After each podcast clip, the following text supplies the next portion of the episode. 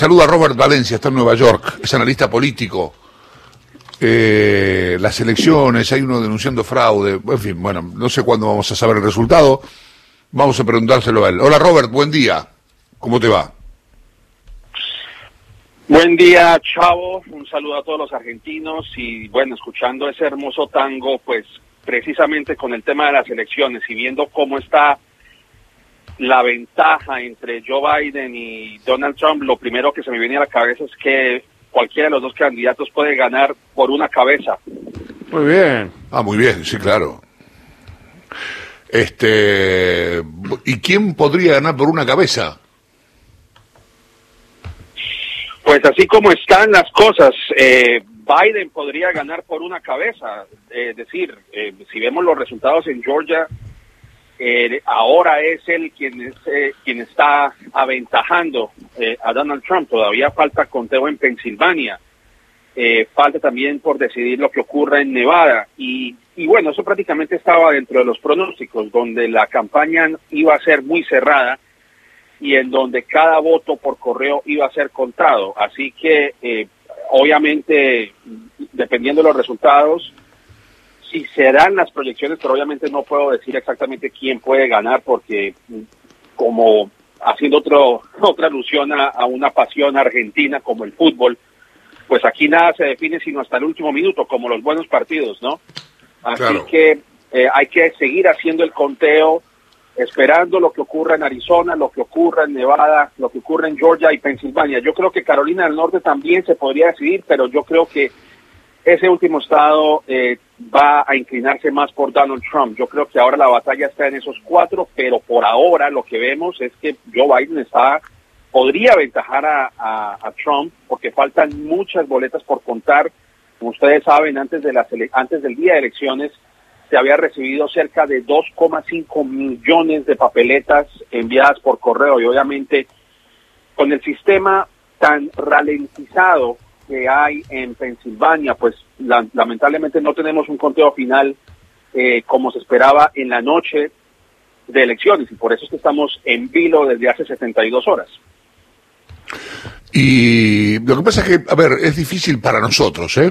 Para mí, que soy un tipo argentino de a pie, acá un voto vale uno y... Y, si el que, saca, más, votos más votos gana. Este, no sé, es difícil entender qué es lo que se están disputando, por qué por ahí uno que saca más votos pierde y demás. Me explicaron lo de los electores, pero la verdad es que es, complejo, ¿no? Digamos, para, para alguien que tiene elecciones directas como nosotros. Sí, y yo creo que ese ha sido el, el grande debate cada cuatro años. Siempre sale a la luz el tema del colegio electoral, y el tema del voto popular. Es decir, eh, como ustedes saben, aquí pues el presidente no se elige por voto popular, sino que son los 538 electores que se reúnen en diciembre para ya hacer un conteo total de cuántos de esos votos electorales va a cada candidato. El número mágico que son los 270 que debe alcanzar un eh, presidente para hacerse a la Casa Blanca. Eh, y bueno, esto es un, eh, podríamos decirlo, es un sistema que, se creó prácticamente desde la fundación de Estados Unidos porque en aquel entonces se decía que los electores, estos 538, son personas letradas, personas con un alto grado de sabiduría, que entienden mejor eh, los cómo se debe manejar los destinos del país porque no creían en la fe del votante común y corriente y obviamente con la figura de Donald Trump, una figura, una figura tan controversial, pues muchos cuestionan esa sabiduría, ¿no? Es decir, de que, ¿por qué existe el colegio electoral si realmente no está cumpliendo su trabajo?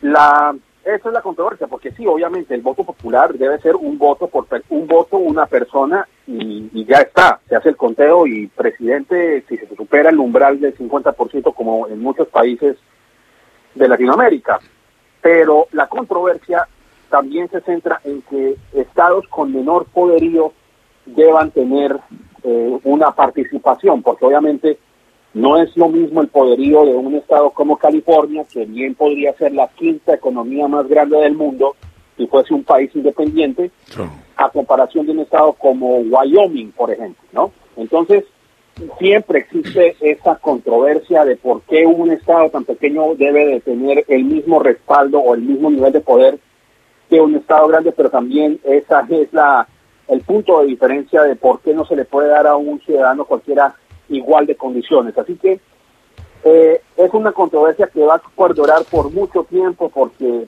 para que se haga un cambio de, ese, de esa naturaleza, para que sea el voto popular el que defina al próximo presidente, tendríamos que pasar por una enmienda constitucional, por un montón de leyes, que los estados se reúnan y determinen que el colegio electoral debe ser eliminado y bueno, y eso eso sería un complique que ni para qué nos metemos en eso. Robert, eh, buen día. Mi nombre es Néstor Espósito, gusto en saludarte. Eh, te consulto, eh, ¿dónde naciste? ¿Dónde naciste? Eh, yo nací en Colombia. Ajá. ¿Y cuánto hace que estás en Estados Unidos? Pues bueno, voy a, voy a revelar mi edad eh, delante ante ustedes. Yo tengo 37 años, Ajá.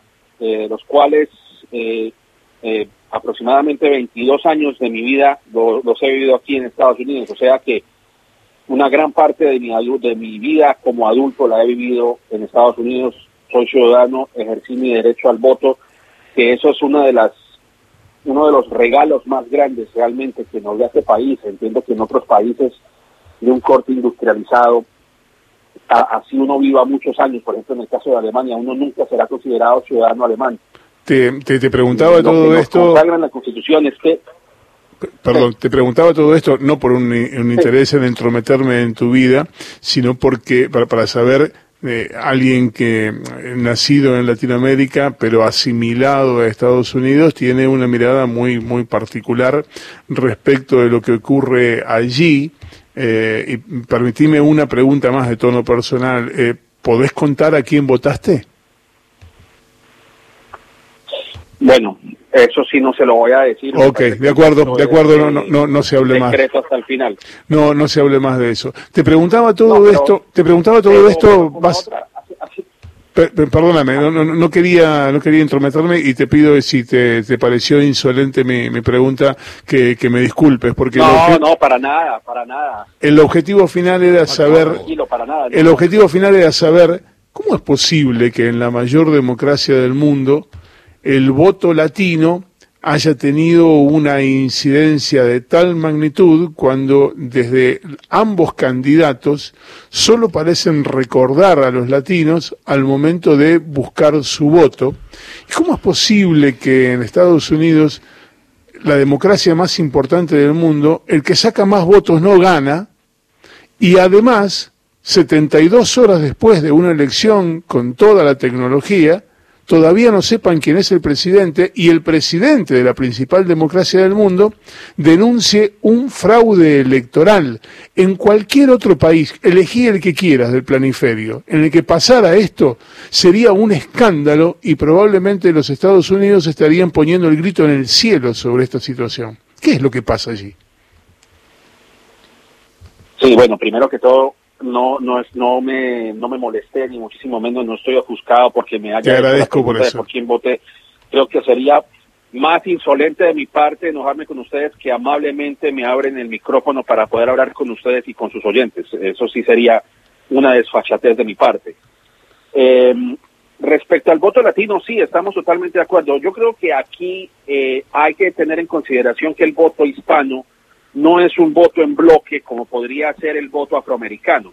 Bien. Eh, aunque obviamente dentro del voto afroamericano existen distintas corrientes de pensamiento, pero en realidad muchos de ellos votan en bloque porque comparten un sentimiento en común que ha sido la segregación, la opresión, el apartheid que ellos han vivido por, por siglos. Y es una historia que los une a todos.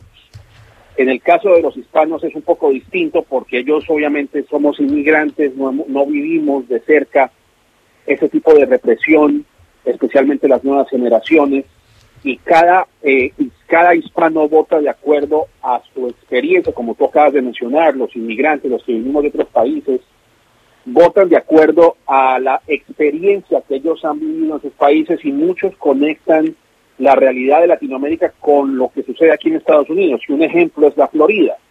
La Florida, por ejemplo, eh, muchos de los cubanos, los venezolanos, bueno, no sé si muchos realmente, pero sí los cubanos, los algunos venezolanos, algunos colombianos, algunos nicaragüenses, votaron a favor de Donald Trump porque se hizo una campaña eh, donde decían que, que, bueno, que Biden era castrochavista y que tenía influencias de Maduro y de la izquierda colombiana y que querían implantar un socialismo. Y obviamente pues la palabra socialismo es, eh, como se diría, el, el coco para los estadounidenses, pero particularmente para ese grupo, ¿no? Porque obviamente escapan de un, de un régimen eh, represivo y no quieren saber del socialismo. Ahora, una gran dicotomía en esa forma de pensamiento es que o, eh, viendo a Trump su manera de ser, pues yo no creo que sea diferente de un totalitarista tropicaloide con su forma de ser y su forma de hablar y, su forma de actuar. Entonces es, es, es un poco esa contradicción que también existe, pero los latinos en la Florida, muchos de ellos votaron por Donald Trump mientras que los hispanos en Arizona, los hispanos en California, los hispanos que vivimos aquí en Nueva York, los hispanos que, viven en Illinois, los que viven en Nuevo México, pues votaron a favor de Joe Biden, lo cual aquí queda completamente descartada la idea de que el voto hispano es un monolito, no lo es, porque cada uno vota de manera distinta y aquí se ha demostrado que el voto hispano apoyó eh, en gran medida a Joe Biden y se cumplieron los pronósticos, se cumplieron las estadísticas. Es decir, fue un poco menor el apoyo a Joe Biden, aproximadamente lo que teníamos pronosticado en las encuestas era un 65% a comparación de un poquito más del 30% de, de Donald Trump, mientras que Hillary Clinton hace cuatro años el apoyo de ella superaba el 70%. Entonces sí hubo una, una reducción en el apoyo de parte de los latinos hacia los demócratas, pero se mantuvo esa tendencia y se vio reflejada en las elecciones. Pero indudablemente el, voto hispano no es un monolito, no es un bloque como los demócratas pretenden entender y bien como tú lo decías, sí, ellos se acuerdan al final y empiezan a, poner, por ejemplo, Joe Biden eh, eh, poniendo la canción de Despacito de Luis Fonsi y bueno, ya que él creyó que con eso conquistó el voto hispano en su totalidad. Y no, yo creo que lo que, si en algo tiene ventaja los republicanos, es que ellos han venido cultivando una relación con los hispanos de la Florida desde hace mucho tiempo. Y los demócratas realmente no hicieron un trabajo para entender el electorado de la Florida, por ejemplo. Pero igual lograron capturar el voto de los hispanos en otros estados. Está, está clarísimo. Eh, una, una última consulta por, por mi parte. Em, eh, en algún momento, hablando con algunos colegas que viven en Estados Unidos también como, como tú hace mucho tiempo, eh, hablaron incluso de un temor de algún sector de la ciudadanía de que esta disputa política y esta efervescencia política pudiera desembocar en algo así como una guerra civil. ¿Existe tal cosa o es una exageración?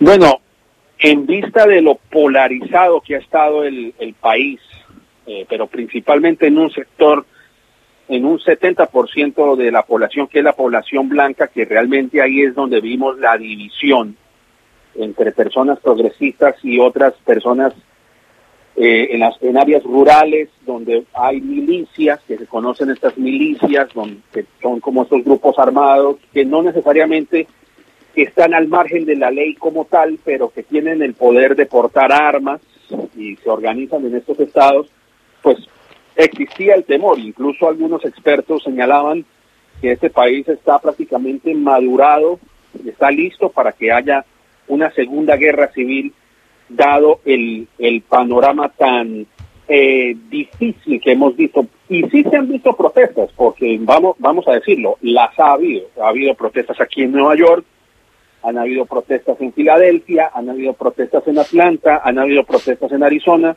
pero no es que se haya desencadenado una violencia en la cual uno ni siquiera pueda salir a la calle, pues eso no ha ocurrido, pero sí se siente un aire de tensión que también estaba dentro de los pronósticos previo a la noche de las elecciones. Es decir, todo lo que hemos visto, Chavo, eh, no es fuera de lo que no se tenía pronosticado. Todo lo que está ocurriendo hoy se daba por sentado. Es decir, la otra pregunta que ustedes me habían formulado anteriormente, de que por qué en un país como Estados Unidos se ha ralentizado el conteo eh, del, digamos, del voto aquí en Estados Unidos. Bueno, porque estamos en medio de una pandemia y no podemos olvidar eso. Estados Unidos está sufriendo los peores embates del coronavirus y mucha gente optó por usar el voto por correo y por eh, el voto por ausencia y enviarlo a través de la correspondencia, que es un derecho que esto existe desde hace más de 100 años. Aquí no hay ningún tipo de fraude por hacer eso. Y mucha gente optó por eso, ¿no? Entonces, lo que pasó a nivel estatal, y hay que, eso es otro dato que es importante mencionar, cada estado tiene su manera de contar los votos. Y en el caso de Pensilvania, por ejemplo, que son eh, legislaturas estatales, que es lo mismo como en Argentina, este es un país federal igual que ustedes, pues eh, a nivel estatal los republicanos tienen el control y ellos intentaron evitar o no cambiar un código para que se hiciera el conteo de esas balotas antes de la noche de elecciones. Y es por eso que todavía estamos haciendo el conteo después de la noche de elecciones, pero igual es completamente legítimo porque lo que se está contando es lo que ya se tenía eh, recibido con el matasellos en el mm. sobre. Entonces, por eso es que tenemos este, este problema de que los conteos han sido demorados, porque se, eh, a nivel estatal los, de, los republicanos pusieron demasiadas trabas y obviamente lo hacían porque sabían que íbamos a tener este escenario en donde los republicanos iban a perder estados por el conteo que se que ocurriría en la noche eh, o en los días posteriores eh, a la noche de elecciones. Y eso es el escenario que estamos viendo. Nada de lo que está ocurriendo es extraordinario. Todo lo que estamos viendo se está dando. Trump diciendo que ganó, las protestas, el, el, la, la, oleada que llaman eh, nadie de Joe Biden, todo se ha dado tal cual. Nada que, nada que no que no esperábamos.